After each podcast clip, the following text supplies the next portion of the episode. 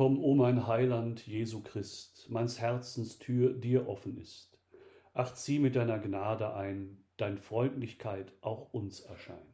Ja, Herr, ich möchte mich öffnen in deiner Gegenwart, wie während dieser Zeit mit dir im Gebet, damit es mir Frucht bringe auf dem Endspurt zu deinem Geburtsfest hin. Mutter Gottes Maria, heiliger Josef, mein Schutzengel, steht mir bei.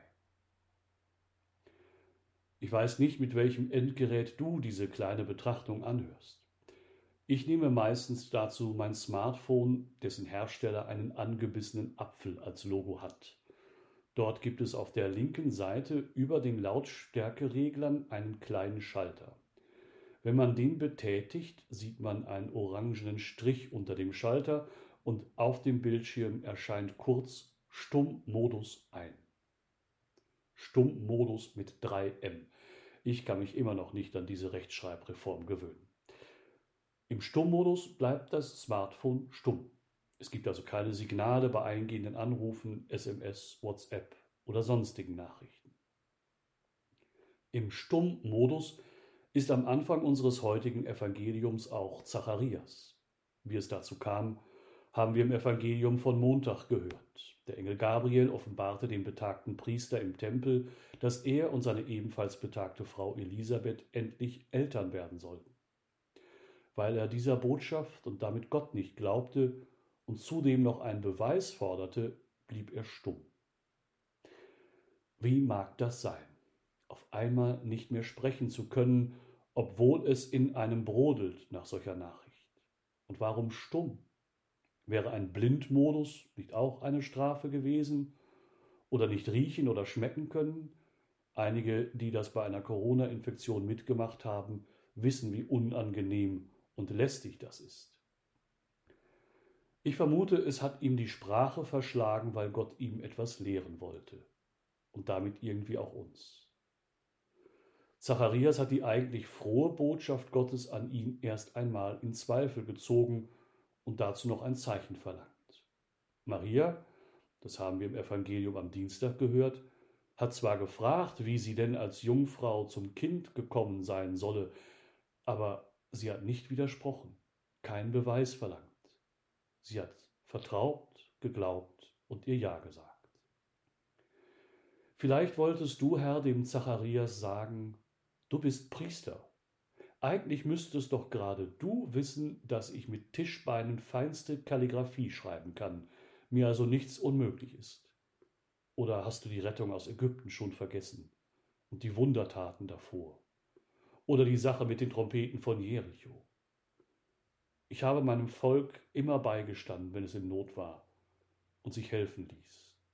Aber es gab auch Zeiten, wo das Volk nicht auf mich gehört hat, sich eigene Götter gemacht oder die der anderen Völker angebetet hat. Da gab es falsche Propheten, die den Königen, den Herrschenden nach dem Mund reden sollten und so das Volk verführten. Die waren ähnlich wie du, störrisch und sofort misstrauisch mir gegenüber. Hättest du deinen Mund nicht geöffnet, mir einen Beweis abzuverlangen, hättest du vermutlich auch dein Herz für die Botschaft geöffnet. Jetzt hast du Zeit, darüber nachzusinnen. Es wird in Zacharias ordentlich gearbeitet haben, ohne dass er etwas sagen konnte. Und die Sache mit dem Schreibtäfelchen als Kommunikationsmittel war auch wohl nicht so der Bringer. Es wird ihm viel durch den Kopf gegangen sein und durchs Herz. So wie mein Smartphone im Stummmodus viele Nachrichten sammelt, ohne sie sozusagen mit Klingelton oder Vibration oder ähnlichem zu verraten. In allen Religionen gibt es die Empfehlung, Zeiten der Stille zu pflegen. Heiliges Schweigen nennt man das auch. Während meiner Priesterausbildung wurden wir öfters in den Stummmodus geschickt, damit wir besser in uns hereinhören und auf die Stimme Gottes in uns achten konnten. Wer immer nur spricht, verbal oder digital kommuniziert, der kommt oft nicht mehr zum Hören. Aber der Glaube kommt vom Hören.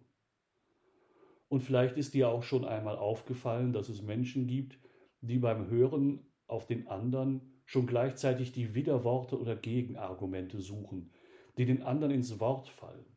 Unangenehm. Und wer immer sofort aus sich herauspoltert, kann für Verstimmung sorgen oder für Verwirrung. Und wer den anderen nicht mehr zu Wort kommen lässt, der steht irgendwann ohne Freunde oder Freundinnen da. Oder ein Quasselkopf redet sich um Kopf und Kragen, übernimmt nur noch die Rolle des Klassenclowns. Übrigens hat Gott uns nur mit einem Mund, aber dafür mit zwei Ohren erschaffen. Kann man mal drüber nachdenken. Übrigens auch darüber, dass wir nur einen Mund, aber zwei Hände haben.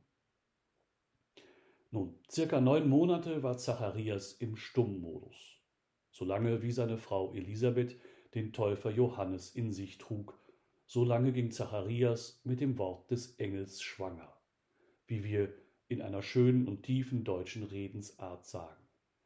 Wer mit etwas schwanger geht, der lässt in sich etwas heranreifen, lässt dem Geheimnis in ihm Zeit und springt nicht von Stoßgeburt zu Stoßgeburt. Auch du, Herr, bist nicht vom Himmel gefallen, sondern unter dem Herzen Mariens gewachsen. Du bist eben ganz Gott, aber eben auch ganz Mensch. In Zacharias ist während des Stummmodus die Erkenntnis gereift, dass Gott wirkt, wie er will. Er wird erkannt haben, dass Hören entscheidend ist, vor allem auf Gott, und dass nur der etwas zu sagen hat, der nicht nur spricht, sondern auch schweigen kann. Und als Frucht dieses heiligen Schweigens sehen wir, dass Zacharias den Willen Gottes erkannt hat und bejaht. Am achten Tag kamen sie zur Beschneidung des Kindes und wollten ihm den Namen seines Vaters Zacharias geben. Seine Mutter aber widersprach ihnen und sagte, Nein, er soll Johannes heißen. Sie antworteten ihr, Es gibt doch niemand in deiner Verwandtschaft, der so heißt. Da fragten sie seinen Vater durch Zeichen, welchen Namen das Kind haben solle. Er verlangte ein Schreibtäfelchen und schrieb zum Erstaunen aller darauf, sein Name ist Johannes. Im gleichen Augenblick konnte er Mund und Zunge wieder gebrauchen, und er redete und pries Gott. Stummmodus aus. Nun kann Zacharias wirklich Entscheidendes und Tiefes mitteilen, dass Gott sein Volk nicht vergisst dass der Messias kommt und dass sein Sohn ihm voraus verkünden wird. Es sprudelt aus ihm nur so heraus. So wie die ganzen Hinweise auf meinem Smartphone, wenn ich nach dem Stummmodus darauf schaue. Zacharias ist aber zu einer tiefen Quelle geworden durch das Schweigen. Diesen seinen Lobgesang auf Gott beten die Priester, Ordensleute und einige Laien jeden Morgen im Stundengebet der Kirche. Morgen früh ist er das letzte Evangelium vor dem Weihnachtsevangelium. Sein Vater Zacharias wurde vom Heiligen Geist erfüllt und begann prophetisch zu reden. Gepriesen sei der Herr, der Gott Israels, denn er hat sein Volk besucht und ihm Erlösung geschaffen. Er hat uns einen starken Retter erweckt im Hause seines Knechtes David. So hat er verheißen von alters her durch den Mund seiner heiligen Propheten. Er hat uns errettet vor unseren Feinden und aus der Hand aller, die uns hassen. Er hat das Erbarmen mit den Vätern an uns vollendet und an seinen heiligen Bund gedacht, an den Eid, den er unserem Vater Abraham geschworen hat. Er hat uns geschenkt, dass wir, aus Feindeshand befreit, ihm furchtlos dienen in Heiligkeit und Gerechtigkeit vor seinem Angesicht all unsere Tage. Und du, Kind, wirst Prophet des Höchsten heißen, denn du wirst dem Herrn vorangehen und ihm den Weg bereiten. Herr, Hilf uns immer wieder die Stille und auch das Schweigen zu suchen, damit du in uns heranwachsen kannst und damit in uns die Erkenntnis des Zacharias wirkt und uns tröstet, die uns auf dein nahes Geburtsfest hinweist. Du wirst sein Volk mit der Erfahrung des Heils beschenken in der Vergebung der Sünden. Durch die barmherzige Liebe unseres Gottes wird uns besuchen das aufstrahlende Licht aus der Höhe um allen zu leuchten, die in Finsternis sitzen und im Schatten des Todes, und unsere Schritte zu lenken auf den Weg des Friedens. Dein heiliger Geist uns für und leid den Weg zur ew'gen Seligkeit. Dem Namen dein, o Herr, sei ewig Preis und Ehr.